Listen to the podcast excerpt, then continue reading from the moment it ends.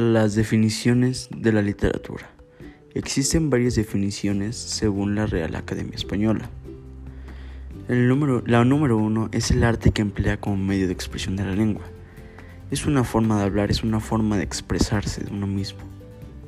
El número dos es el conjunto de producciones literarias de una nación o de una época y de un género que es la literatura griega y la, y la literatura del siglo XXI. A lo que se da a llamar es lo que son libros, escribir, etc. Número 3 es conjunto de obras que versan sobre el arte o ciencia. La literatura, lo que es, es específica, esta parte de la literatura es en la ciencia, es en lo político, es en lo más humano, por decirlo así. Y el número 4, el conjunto de conocimientos sobre la literatura es un conocimiento, es una forma de saber la literatura. Y por último, la literatura es un arte. Hay que saber cómo entenderla. Gracias.